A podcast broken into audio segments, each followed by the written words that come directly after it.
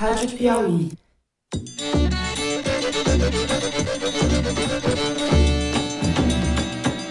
Olá, está no ar o último Foro de Teresina de 2018. Não adianta comemorar, porque em 2019 a gente está de volta. Eu deixo bem claro que eu não sou investigado, o meu filho Flávio Bolsonaro não é investigado e, pelo que me consta, né, o senhor, esse assessor nosso, será ouvido pela Justiça a semana que vem. Onde a gente espera, obviamente, que ele dê os devidos esclarecimentos porque para o que vem acontecendo. Eu sou Fernando de Barros e Silva, diretor de redação da revista Piauí. E hoje estão aqui comigo a repórter Malu Gaspar. Oi, gente. E a repórter Consuelo Diegues. Bem-vinda, Consu. Oi, pessoal. Substituindo o Toledo, que está de férias. Opa. Não sabemos onde. fala opa, Opa. fala opa. Opa! O que eu posso repetir, repito, é a segurança será absoluta para o presidente, o vice-presidente, as autoridades e principalmente para o povo que estiver aqui. Então é isso. O ano está para acabar, mas o foro continua. Tá ok? Nós entendemos que é uma decisão isolada de um ministro do Supremo Tribunal Federal e que não vai resistir à análise do próprio Supremo. No primeiro bloco, nós vamos falar da polêmica decisão do ministro Marco Aurélio, do Supremo Tribunal Federal, que mandou soltar os condenados em segunda instância, o que inclui o ex-presidente Luiz Inácio Lula da Silva. Vamos discutir um pouco os aspectos políticos e os trâmites em curso no âmbito da justiça. No segundo bloco, a gente volta a ele, Fabrício Queiroz, ex-assessor parlamentar de Flávio Bolsonaro, envolvido em transações suspeitas. Ele deveria aparecer para depor nessa quarta-feira. Deu cano. Continua sumido, Fabrício Queiroz. A gente gravou o programa mais tarde por causa do Fabrício Queiroz. Obrigado, então, Fabrício Queiroz. Gravamos mais tarde para pegar o depoimento dele. Acabamos nos beneficiando porque fomos surpreendidos pela decisão do ministro Marco Aurélio. Certo? Marco Aurélio atravessou o Queiroz. Marco Aurélio atravessou o Queiroz. Opa! No terceiro bloco, a gente vai falar um pouco da posse. É uma posse com recorde de seguranças, vários chefes de Estado não convidados ou que não vêm à posse de Bolsonaro, outros que vão permanecer no Brasil mais tempo do que seria de se supor, a exemplo do chefe de Estado de Israel. Então é isso, venha com a gente.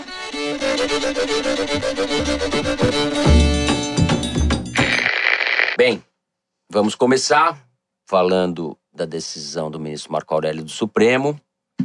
Em junho deste ano, o PCdoB, Partido Comunista do Brasil, solicitou ao ministro que se pronunciasse sobre a legalidade da prisão em segunda instância, antes do trânsito em julgado. E o ministro Marco Aurélio, horas antes ou minutos antes do, do recesso do judiciário, deu a decisão, concedeu uma liminar, dizendo que a prisão em segunda instância não é legal e, portanto, é, os presos em- segunda instância, entre eles vários da Lava Jato e o ex-presidente Lula, deveriam ser soltos. A partir de então, foi uma confusão dos diabos, só se falava disso, só se fala disso hoje, quarta-feira, quando estamos gravando o programa. Eu vou começar com você, Consuelo. É... Ministro Marco Aurélio, hein? O Queiroz não apareceu, mas o Marco Aurélio Se fez pendurou a melancia. Quem pendurou a melancia no pescoço foi o ministro Marco Aurélio. Ô, Fernando, eu queria começar comentando é, esse bloco com a frase do próprio Marco Aurélio, que eu acho que explica bem a cabeça dele, né? Ele diz: Eu dispenso cobrança de coerência. Digo que não tenho compromisso sequer com os meus próprios erros. Porque você dá uma decisão não disse dessa. isso hoje, né? Não, não Ontem, disse hoje. Isso tá é, já- É tipo uma frase- máxima, uma- né, do mais um pensamento dele, Pensamento né? vivo de E Marco que é muito coerente com, com a- as atitudes dele. Você E não estamos falando do imperador e pensador romano, Marco Aurélio. Estamos Ai, falando Deus. do ministro do Supremo. É muita inspiração, é muita É. inspiração. Não, no dia né, do, do- do recesso é, judiciário, ele, só- ele dá uma decisão dessa que não afeta somente os presos políticos da Lava Jato, que foram presos por, por corrupção. Isso Em tese, você poderia soltar cerca de 262 mil presos. É, os números é- variam, é. né? Eu vi 169, 200 mil, porque Hoje lá da PGE, o Ministério Público do Paraná é, falou em 200, até em 200 mil, 260. é. é, É, depende né? de- do critério, mas é bastante gente. É muito, seja- É, seja- São dezenas, de centenas milhares. de né? milhares de pessoas. É, então. Tem é, tudo aí, né? Traficante, é, todo tipo de, de, de preso, de condenado Porque por todo tipo de crime. todo mundo vai reivindicar a mesma Bem, coisa. É, entre esses, essas milhares de pessoas aí é, estão nomes é, conhecidos da Lava Jato, alguns nem tão conhecidos do grande público, mas importantes na investigação, né, Malu? Que você Sim. seriam beneficiados. É, eu estava contando aqui com o que os procuradores falaram agora na entrevista coletiva, mas o que a gente sabe seriam 1, 2, 3, 4, 5, 6, 7, 8, 9, 10, 11, 12, Uhum. 13 condenados da Lava Jato, incluindo o ex-presidente Lula, é, o empreiteiro Gerson Almada, o ex-deputado André Vargas, o diretor, Do ex-dire- PT. do PT, o ex-diretor da área internacional da Petrobras, Jorge Zelada, João Augusto Henriques, que foi também lobista e diretor da Petrobras durante, da BR distribuidora durante um tempo, e também o ex-governador de Minas Gerais, Eduardo Azeredo, que já pediu para sua defesa já pediu para que ele seja solto no, no bojo dessa decisão, né? Então é uma, é, é uma confusão institucional muito grande, né? Agora, já no final, do dia, no final da tarde, é, a Procuradoria-Geral da República tinha entrado com recurso para tentar derrubar essa liminar do Marco Aurélio. Como já se estava em plantão judicial, o ministro Toffoli poderia derrubar essa liminar. É, o que É me o chama que atenção nesse caso, né, em termos inclusive. políticos, é, é a inconsequência, não acho, não acho outra palavra, do ministro. Porque nós estamos a 10 dias da posse do Bolsonaro, 11, 10, 12, alguma coisa assim. É, isso cria um ambiente político e de insegurança jurídica e de tumulto na sociedade. A possibilidade, porque a- os, os simpatizantes do ex-presidente Lula já foram para Curitiba, já se mobilizaram, etc. As hostes bolsonaristas, por sua vez, também já estão mobilizadas nas redes sociais, etc. Eu fico perguntando o que pode, no que pode se transformar a posse do Bolsonaro, uma decisão tomada assim, no apagar das luzes do, da- do, do recesso do judiciário, me lembra um pouco aquelas decisões que o Congresso tomava comissão de orçamento, enfiava umas coisas escondidas na, entre o Natal e o Ano Novo, e Exatamente. que ninguém percebia, sabe? Via É. sacanagem, um pouco uma brasileirada. E uma Assim, coisa você- isso que eu é, acho que quem deve fa- estar morrendo de inveja do Marco Aurélio é o Gilmar, né? Como eu não tive essa ideia antes, meu Deus. Não, agora, uma coisa que impressiona, assim, essa, essa questão ia ser julgada, ia para o plenário do Supremo em abril. O Toffoli já tinha marcado É. que ia se julgar a questão da segunda instância.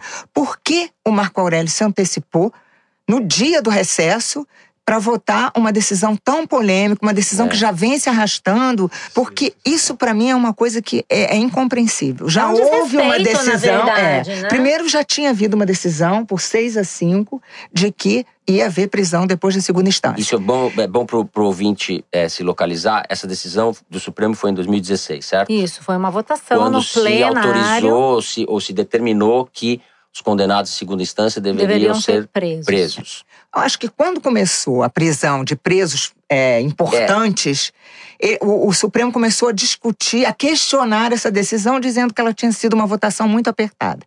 Desde então, isso está sendo rolado ali, né? E Tem na, sempre um na momento de, presidência da de Carmen tensão. Lúcia, houve aquele exatamente. momento tenso em que é, eles iam discutir o caso geral e ela passou na frente o caso do presidente Lula, ex-presidente Lula. Ele perdeu, não pôde ser solto e o caso geral, digamos assim, a revisão ou não daquela decisão tomada em 2016 Ficaria para abril do ano que vem.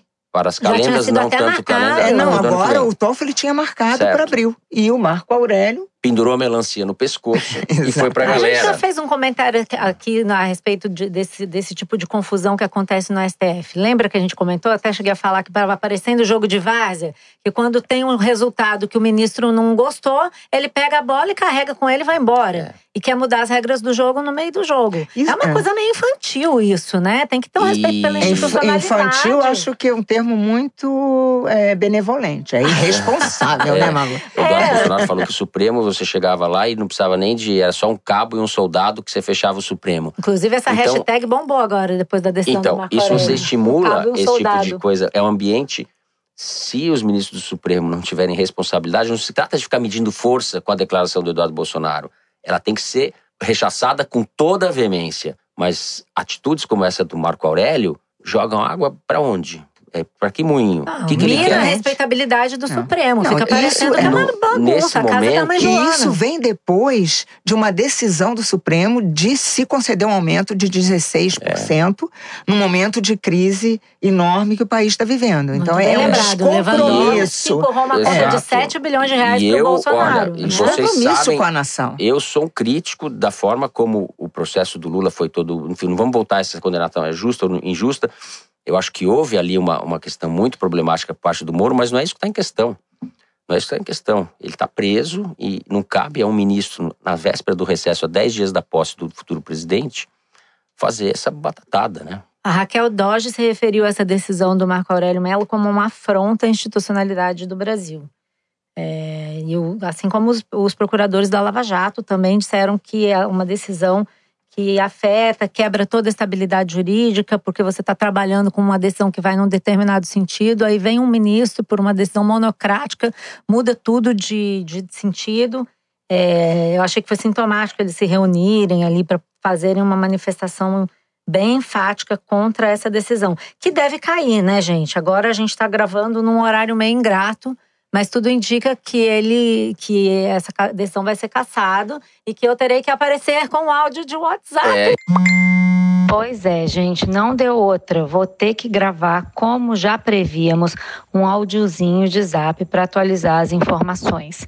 É, agora já são 19h57 e a gente acaba de saber da decisão do ministro Dias Toffoli. Ele suspendeu a liminar do Marco Aurélio e decidiu que os presos em segunda instância continuarão presos, não deverão ser libertados.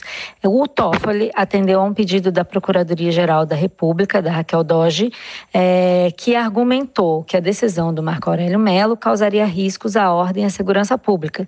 O Toffoli acatou esse argumento e disse que o assunto da soltura ou não dos presos condenados em segunda instância já está pautado para um mês de abril e isso vai ser decidido então dia 10 de abril eh, no plenário do Supremo. Então é isso, até mais. A Maria Lúcia vai expectativa- voltar à noite com Lá o Marco Aurélio, eu. ela vem aqui pro último A ato. expectativa era É. essa, de que o Toffoli derrubaria essa liminar no plantão, porque ele pode derrubar. E a outra coisa, se ainda que não fosse derrubado isso agora imediatamente, os advogados do Lula conseguissem é, que ele fosse solto, também esta essa decisão pode ser derrubada pelo pelo Toffoli.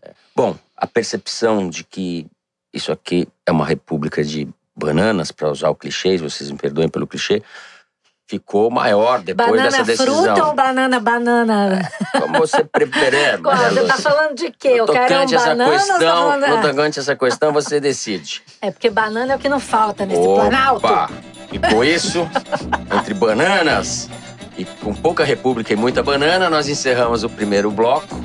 Vamos falar em seguida do Fabrício Queiroz, o homem que não apareceu para depor. Cadê o Queiroz?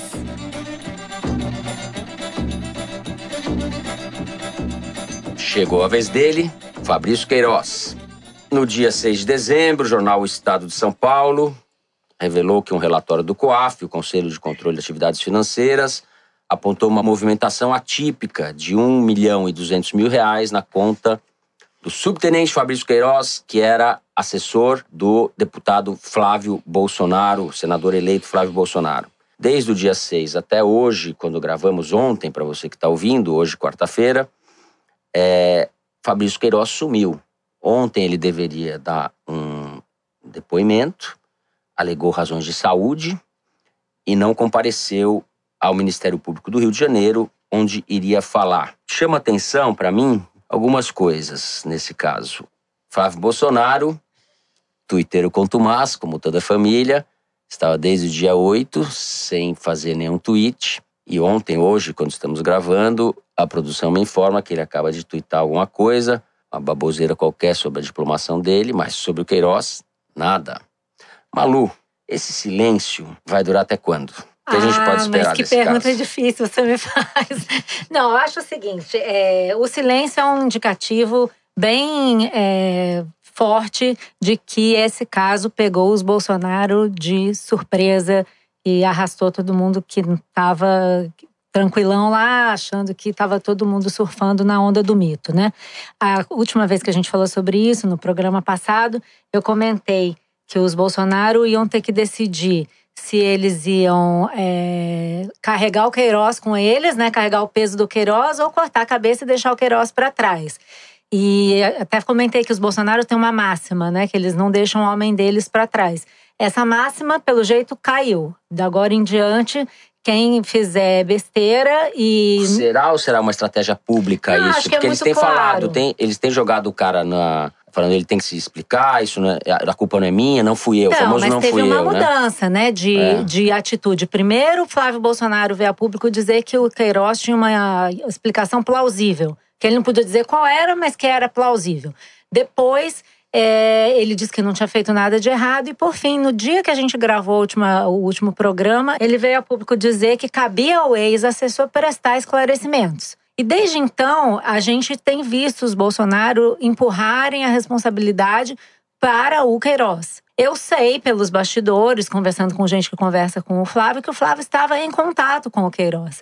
E tudo foi combinado para que ele aparecesse hoje, quarta-feira, no momento que a gente grava. Ele já deveria ter encerrado o seu depoimento ao Ministério Público, dando uma explicação que, pelo que eu pude captar ali no entorno do- dos Bolsonaro, ia ser alguma coisa na linha: ah, eu, sou, eu compro e vendo relógios, eu compro e vendo carros, ou seja, eu também sou moambeiro nas horas vagas. Mombeiro, é. O Mombeiro ia virar o álibi, ou se não sei se é um verdade. álibi. Parece É. que ele também vende umas muambas e tal, mas É é, um muita brasileiro. moagem, é muamba, né? Então, eu acho que o que tá claro é que os Bolsonaro vão deixar, sim, um homem seu para trás para poderem continuar com o argumento de que eles não fazem nada de errado e que eles não passam a mão na cabeça de ninguém. Queiroz vai ter que segurar a bucha. Eu queria fazer um comentário sobre isso, porque por mais que eles deixem o Queiroz para trás, tem uma dúvida aí. O que, que aconteceu nesse gabinete? Como um motorista eh, pode movimentar tanto dinheiro, né? E o que parece, o que está aparecendo, é que tá- houve um pedágio. Né, uma cobrança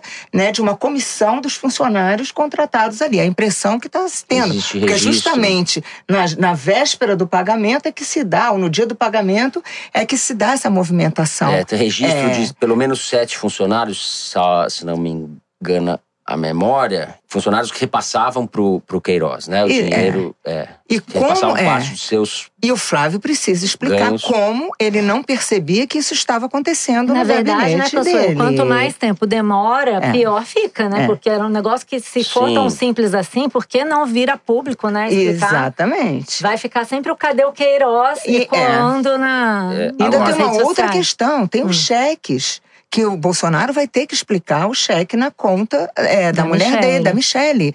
Não pode ser só. Até agora ele disse foi um empréstimo, sim, mas cadê? Né? Isso, isso tem que ser falou, explicado. inclusive, que não eram 24 mil como Eram o COAF 40 registrou, mil. vai, vai- vai É. aparecer mais. E é. se, você, se a gente pensar, que é claro que hoje o Bolsonaro está muito forte, ele está assumindo. Agora, se você pensar, se daqui a dois anos, vamos supor, que o governo dele esteja em crise, espero que não, mas que esteja em crise. Isso vai vir à tona de uma maneira avassaladora se ele não explicar isso agora. E isso vai estar pesando sobre a cabeça dele durante o governo dele. Pode ser usado a qualquer momento. Qualquer fragilidade política dele, isso pode ser O usado. Hélio Sim. Gaspari mencionou uma certa ingenuidade, uma certa prepotência na, na reação à crise, É. né?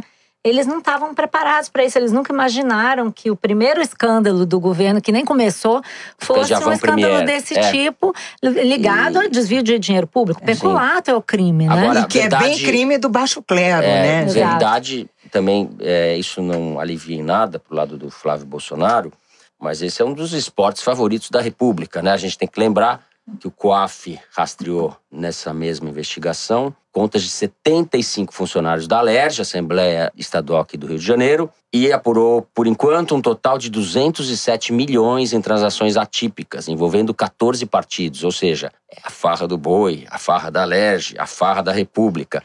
É, a gente é óbvio que o caso do Jair, do Jair, não, do Flávio Bolsonaro ganhou proeminência e está em destaque porque ele é filho do presidente da República, senador eleito. E Tem Jair também, a filha do Queiroz trabalhava no gabinete do Jair. Também, Também, então, tem Jair tem aí. Tem Sim, Jair aí. porque aí. eles se elegeram usando esse discurso da moralidade. todo o discurso Sim. deles foi contra a corrupção. E aí, no, antes Agora, de tomar posse, já é, tem uma suspeita. Um dos testes, corrupção. a Malu até dizia, com razão, ela falou: ah, as pessoas falam que as instituições não estão funcionando, aí o COAF. Já com o Bolsonaro empoderado, embora não tenha assumido, um órgão de fiscalização é, revelou uma, uma irregularidade, etc. Vamos ver como isso se desdobra, né? Eu acho que uma das dúvidas é ver o empenho das instituições, a transparência das instituições, etc. Eu espero para ver. Eu acho que isso pode sim funcionar, mas vai ser um dos pontos de tensão. A gente vai ver como as, as, instituições de fiscalização, o, o, ministro da Justiça, como é que vão se comportar nesse caso, porque não tem muita saída, né? É, eles vão apostar que o caso acabe por inanição. Só que sempre vai ter o fantasma do Queiroz, como a Consuelo já falou. O fantasma do Queiroz vai pairar sobre o Planalto. é. Bom, além disso, tem um aspecto que esse é um escândalo transcontinental, não é, Malu? Pois é, né? Tem até gente em Portugal, né? Envolvidos no escândalo em Portugal. É um colega do Queiroz que passou a maior parte do tempo em que estava empregado no gabinete do Flávio Bolsonaro, é, morando ou ficando em Portugal. E o Flávio Bolsonaro, ao saber disso, saiu-se com a resposta de que é, quando contratou o sujeito, o sujeito tinha férias vencidas e cumpriu aí cento e tantos dias de férias vencidas no gabinete dele. E ele achou que está tudo muito certo, né? É, é impressionante é que bom, a remuneração é deve ser muito alta, né? Exato. Né? A remuneração deve ser muito é alta para ficar. É bom quase um ano em Portugal. Ele pode empregar alguém para ficar todo esse tempo fora. O Paulo Guedes vai ter que fazer muita pirotecnia para desviar o assunto desse caso. Dá né? muita facada, né? Dá muita facada no sistema S. No sistema B. Para tirar esse negócio disso daí daí, nessa questão. Eu adoro questão que o Bolsonaro inventou. Eu vou devolver o trema ao U de questão. Essa questão é a contribuição de Bolsonaro ao idioma. Vamos pro terceiro bloco falar sobre a posse.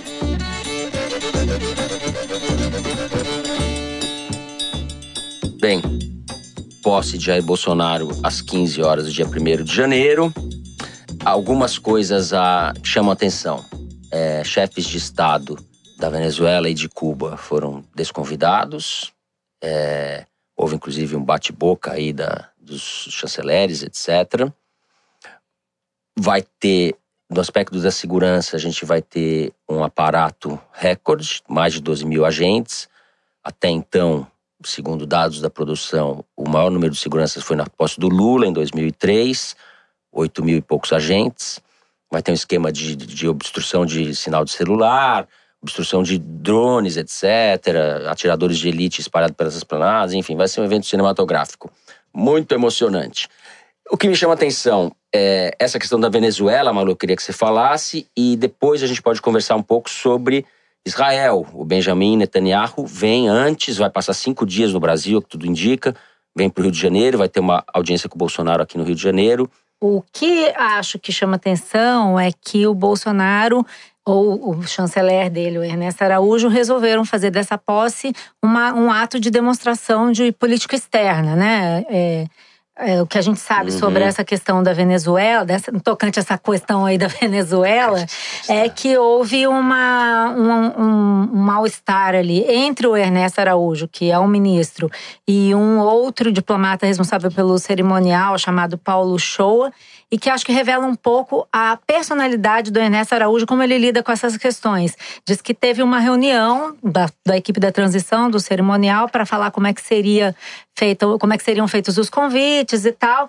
E o Paulo Shoa fez o que todos fariam, todos, todos diriam. O protocolo diz que temos que convidar todos os países. Uhum. E meio que definiu a questão ali na reunião com a presença do ministro. O ministro é, ficou calado o tempo inteiro. Quando acabou a reunião, ele deu uma ordem tipo, e disse: Olha, vamos é. desconvidar todo mundo, não vai ser assim. É, o Ernesto Araújo já ganhou no Itamaraty o apelido de Mona Lisa, porque você não sabe se ele tá rindo ou chorando. Ninguém sabe, Eita. afinal de contas, que pensa Ernesto Araújo. Só houve duas ou três pessoas, entre elas Eduardo Bolsonaro, que tem feito aí o papel de chanceler é, informal, viajando. Itinerante. Foi, itinerante, exatamente. Foi para os Estados Unidos, foi para o Chile. É o Marco Aurélio, do, não, também aí, lembrei do Marco Aurélio, é, finado Marco Aurélio finado Garcia. Marco Aurélio Garcia, exatamente o mesmo um papel. Fazia esse B, né? papel né? no é. governo Lula. Ele tem uma, uma, uma coisa semelhante, até em termos de importância política e tal. E aí, o que, que eu acho que é importante a gente notar nessa atitude? É, todo mundo diplomático ficou um pouco espantado porque é, na linguagem diplomática você desconvidar um país nesses termos é tido como uma atitude muito forte. Hostil demais. Enfática, exato. É, uhum. E é pré, seria um pré, já está sendo encarado como um pré-rompimento de relações com a Venezuela. E aí eu só queria comentar duas coisas. A primeira é que você, se o argumento, o próprio Jair Bolsonaro botou no Twitter o argumento de que não aceitaria Venezuela e Cuba, porque eles, o governo Bolsonaro não quer lidar com ditaduras e tal. Isso não deve ser verdade, não pode ser, só pode ser uma falácia, porque outras ditaduras foram convidadas para a posse da mesma uhum, forma, Arábia uhum. Saudita. Aqui, é... tá certo. E a outra são, coisa. São regimes autoritários. Hungria, né? Hungria, é. Coreia, regimes do, autoritários do norte. alinhados com a esquerda. Com é, com a direita não vai. É, né? eu acho tá que tem ditadura Bangu aí no mundo e todos foram convidados. Só a Venezuela e Cuba que não foram. É. E a outra coisa é que é, essa interpretação de que ele vai romper é, relações com Venezuela faz um certo sentido. Tem um calendário aí que pode acabar desenrolando essa é, levando a esse desenrolar. No dia 4 de janeiro tem uma reunião do Grupo de Lima, é um grupo de países que se reuniu justamente, latinos, que se reuniu justamente para discutir a situação da Venezuela, que já impôs é, já, já pediu para o Maduro é, fazer eleições livres, depois está uhum, querendo impor sanções uhum. ao Maduro, e ele é, e esse grupo vai discutir atitudes em relação ao regime do Maduro que assumiria no dia 10 de janeiro. Então tem uma sequência de fatos aí que é bem possível que o Ernesto Araújo esteja antecipando, ele vai a essa reunião e muito possivelmente vai anunciar, vai à reunião o próprio chanceler, porque de certo deve ter alguma coisa para é. anunciar ao mundo. E no dia 22 de janeiro, o Bolsonaro se reúne com o Trump no Fórum de Davos. Então, provavelmente eles estão armando aí para alguma... o qual ele vai, né? Foi... Para o qual ele vai. Ele vai, é. o Trump vai, eles estão é, marcando um encontro aí. Agora, é curioso, né? Porque o Brasil tentando demonstrar toda essa boa vontade, essa subserviência, atitude dos Estados Unidos, só que os Estados Unidos continuam comprando petróleo da Venezuela normalmente, e na posse do Bolsonaro, o Trump não vem, não vem o vice do Trump, vem o secretário de Estado, de Estado é. que, que Mike Pompeo, que assim, do ponto de vista da própria linguagem diplomática, é tipo, tô nem aí para você. Entendeu? Então, nós aqui querendo nos, é, nos provar úteis e subservientes aos Estados Unidos, enquanto eles não estão nem aí. Né? Mas, então, vamos combinar que. Trump não vem, mas, Consuelo, Benjamin Netanyahu vem. vem. Vem. Isso é, eu acho que é um, um, caso raro aqui, né? Eu acho que nunca houve a, a, a presença de um de um primeiro-ministro de Israel numa posse né, de presidente. Sim. Mas isso tem a ver, obviamente, com todas essas declarações de Bolsonaro é, em apoio à mudança da, da, da embaixada para Jerusalém. De Tel Aviv para Tel Aviv para Jerusalém.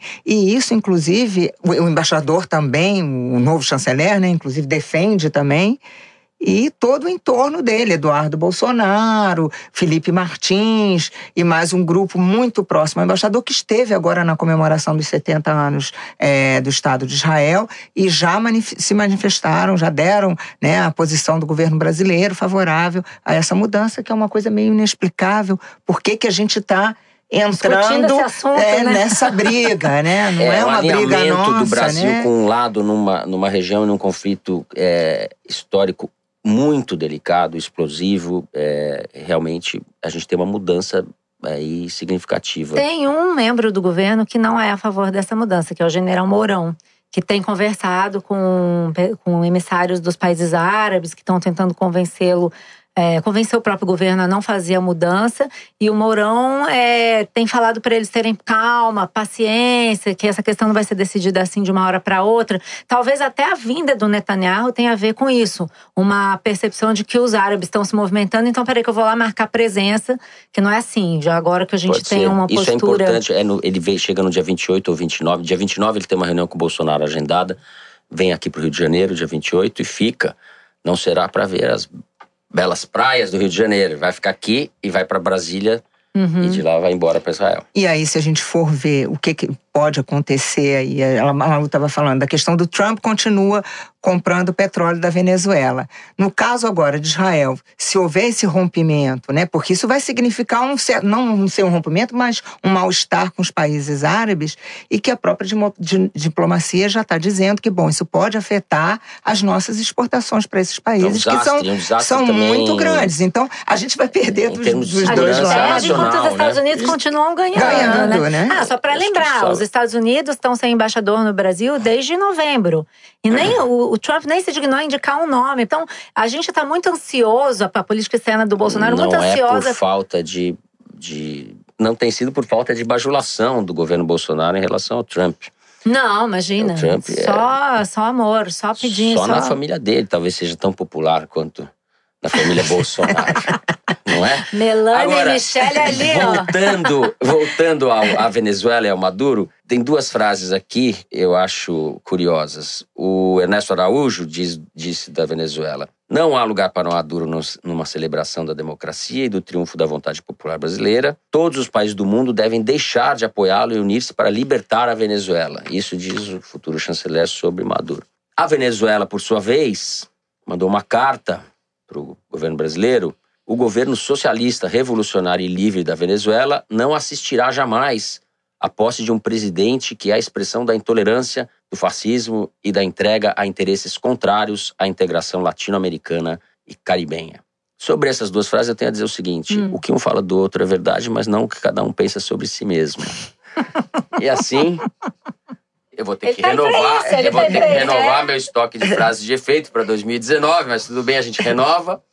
Com isso, a gente termina o terceiro bloco. Estamos quase encerrando o último foro de Teresina do ano, mas tem um momento Kinder Ovo.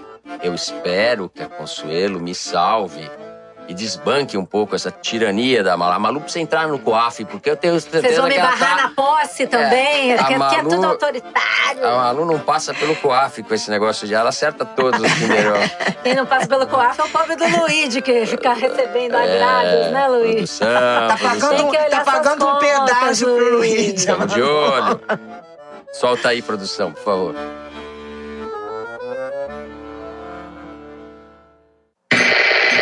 Respeito enormemente o Supremo Tribunal Agora. Federal e isso está sendo liberado pelo Supremo Tribunal Federal. Qualquer decisão do Supremo Tribunal será respeitada.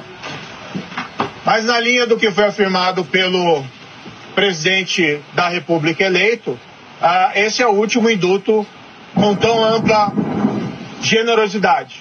Ah, eu acho Você pode repetir a frase com a volta do trovão pra gente gravar? Trovão foi um efeito dramático na minha frase, né? Mas enfim, a, É com essa acho voz que essa generosidade dele. excessiva não faz bem como política de prevenção e combate ao crime e também não é consistente com os anseios da população de um maior endurecimento nessa área. Então, enfim, independentemente do que o governo, o Supremo Tribunal decidir, Aqui vou não vai nenhuma É muito difícil. É crítica ao Moro. Supremo, pelo contrário, o tempo desses indutos Vocês- excessivamente generosos ah, chega ao fim com o próximo governo. Ministro, ministro. Ah, Muito que bem, muito bem. A voz de É. trovão do Moro, né? É, Combinou o com o bom, trovão ficou do, do áudio. bom. A voz é facilmente reconhecível, mas as previsões, digamos que não. Quem fala é Sérgio Moro em uma entrevista coletiva no dia 30 de novembro. Isso, quando disseram que ia ter o induto de Natal. Bah, é lembra? aquele ainda do É. Temer. Mas a Moro, voz do Moro é inconfundível. Não vou perder a oportunidade de falar que pisou muito na bola, se comprometeu ao assumir o Ministério da Ai, Justiça meu depois. Deus. Vai falar isso É pra fato. sempre. O É cara vai não, estar isso é virando importante, presidente nessa- da essa República, questão você vai estar daí. falando isso. Não, claro. É, depois de Sérgio Moro, a produção fez para acabar com o Sérgio Moro esse ano, muito bom. Vamos aos comentários sempre simpáticos dos nossos ouvintes, que falam com a gente pelo Facebook, pelo Instagram, pelo YouTube, pelo Twitter, pelo e-mail, por fa fax não, fax sou eu que falo, estou brincando. Ou pelo fax. e-mail forodeteresina.revistapiauí.com.br. De Nova York, Alfredo Wang, Wang ou Wang, é, com W, não sei, diz que escuta o foro com a mulher, que também é jornalista, enquanto dirige para a casa de campo do casal. Ele confessa que sua teresinense favorita ah, é a Malu. Aê, e pede que a Malu leia uma obrigada. declaração para a esposa dele. E que duvida do romantismo dele. Deixa então, eu ler, deixa eu ler. Você, Engrado Alfredo, vou passar pra Malu. Peraí, vamos ler. Vânia, adoro escutar o foro com você no carro, porque eu adoro você. Você e a Viva, nossa cadela, são os amores da minha vida. Alfredo, você tá usando a Malu pra fazer Alfredo, você tá bem populismo na fita, hein. Alfredo? Não, Alfredo tá bem na Ah, Alfredo, fita, Tá pô. muito bem, Alfredo. É. isso É. aí. Eu recebi também uma mensagem muito simpática da Organização Nacional dos Cegos do Brasil, em especial Carlos Ferrari e o Beto Pereira, que nos ouvem sempre. Um abraço pra vocês todos, muito obrigado. E aqui, ó, outro aqui da Luísa Primo. É, nossa ouvinte do Rio de Janeiro diz que é do time que escuta o foro nas longas madrugadas enquanto amamenta o pequeno Gaspar. Uh, meu parente. Não, Baby certamente muito esperto, inteligente. E manda um abraço para todos nós. Um abraço, Luísa. Um abraço, pequeno Gaspar. O meu é do Silvio Gates Filho, disse que estava trabalhando na dissertação de mestrado em Ciências da Computação pela Universidade de Pernambuco, enquanto ouviu o foro de Bem. Teresina e ficou preocupado com a quantidade de vezes que escreveu no, no texto a expressão no tocante. Tá vendo? Culpa de vocês. Ai, e não, diz não é que no nossa, não. tocante É culpa do ao presidente próximo governo espera que a Piauí continue com essa cobertura que a gente gosta tanto de Como fazer. ele chama? O Silvio? Silvio? Gates Filho. É, Silvio, olha, no tocante a sua carta, é no tocante isso daí, não tem jeito, Silvio. Com isso, a gente vai terminando o programa. 2018 foi o nosso ano de estreia. Do primeiro programa até hoje foram 32 quintas-feiras de foro, duas transmissões ao vivo, dois programas extras e uma edição especial com plateia no Festival Piauí Globo News Jornalismo. Isso dá mais ou menos 2.500 minutos de notícias, informações, comentários, suposições batatadas, erros, acertos, dois turnos de uma eleição presidencial, 31 áudios do momento Kinder Ovo, no qual a Malu nos humilha, uma dezena de citações ao Java Porco. Eu não aguento mais a Java Porco. Nosso símbolo. É, é isso. A gente espera que você siga com a gente a partir de 2019, dia 3 de janeiro, às 5 da tarde. A gente vai ter muito assunto, porque tem posse do Bolsonaro. A direção do Foro de Teresina é da Paula Escarpim. A produção é da Luísa Miguez, do Luiz de Maza e da Mari Faria. Nós gravamos no estúdio Rastro, com o Dani Di no áudio. Obrigado também ao Dani Di. A mixagem e finalização são do João Jabassi. A nossa música tema é executada pelos piauienses Vânia Salles e Beto Boreno. Eu sou Fernando de Barros e Silva. Estive aqui hoje com a Malu Gaspar. Tchau, Malu. Tchau, pessoal. Feliz Natal, feliz Ano Novo. Até a próxima. E a Consuelo Jegues, nossa convidada de hoje. Tchau, gente. Feliz ano novo para todo mundo. Então é isso, eu me despeço. Ótimo Natal para todos. Ótima entrada de ano. Até dia 3.